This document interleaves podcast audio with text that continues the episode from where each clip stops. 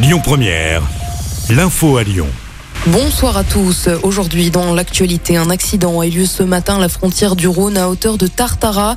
Un employé était en train de débroussailler le long des voies de la SNCF quand il aurait fait une chute. Cela s'est passé un peu avant 10 heures. Les lignes de train ont dû être momentanément coupées. L'homme a été transporté vers l'hôpital nord de Saint-Etienne via un hélicoptère. Il est en urgence absolue. Un accident de la route a eu lieu hier soir sur l'A7 à Sessuel, à la frontière entre l'Isère et le Rhône, vers 22 heures.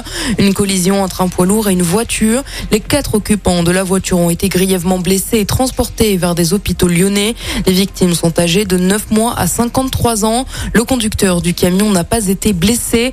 L'autoroute a été fermée pendant plusieurs heures pour permettre aux secours d'intervenir. La location de trottinettes interdite aux mineurs à Lyon. Les opérateurs privés de dot outiers ont mis en place un système de contrôle de l'âge selon actu.fr. Cela se fait lors de la prise d'une trottinette avec une pièce d'identité. La ville de Lyon organise un forum de recrutement aujourd'hui à l'hôtel de ville. Objectif, recruter des animateurs pour les temps périscolaires.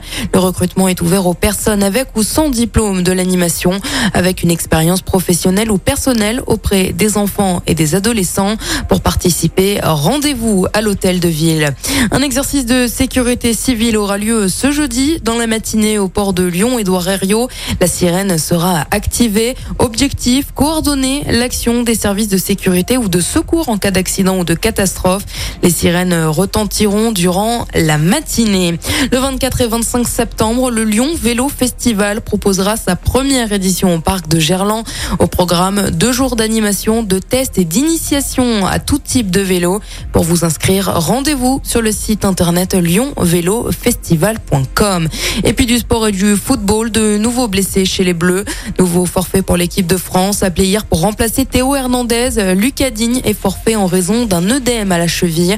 Le René Adrien Truffet, 20 ans, est appelé pour le remplacer. L'international espoir est appelé pour la première fois de sa jeune carrière. Et puis on l'a appris ce matin, Benjamin Biolay sera la première tête d'affiche des Nuits de Fourvière pour l'édition 2023.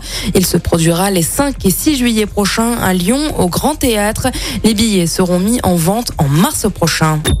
Écoutez votre radio Lyon Première en direct sur l'application Lyon Première, lyonpremière.fr et bien sûr à Lyon sur 90.2 FM et en DAB+. Lyon Première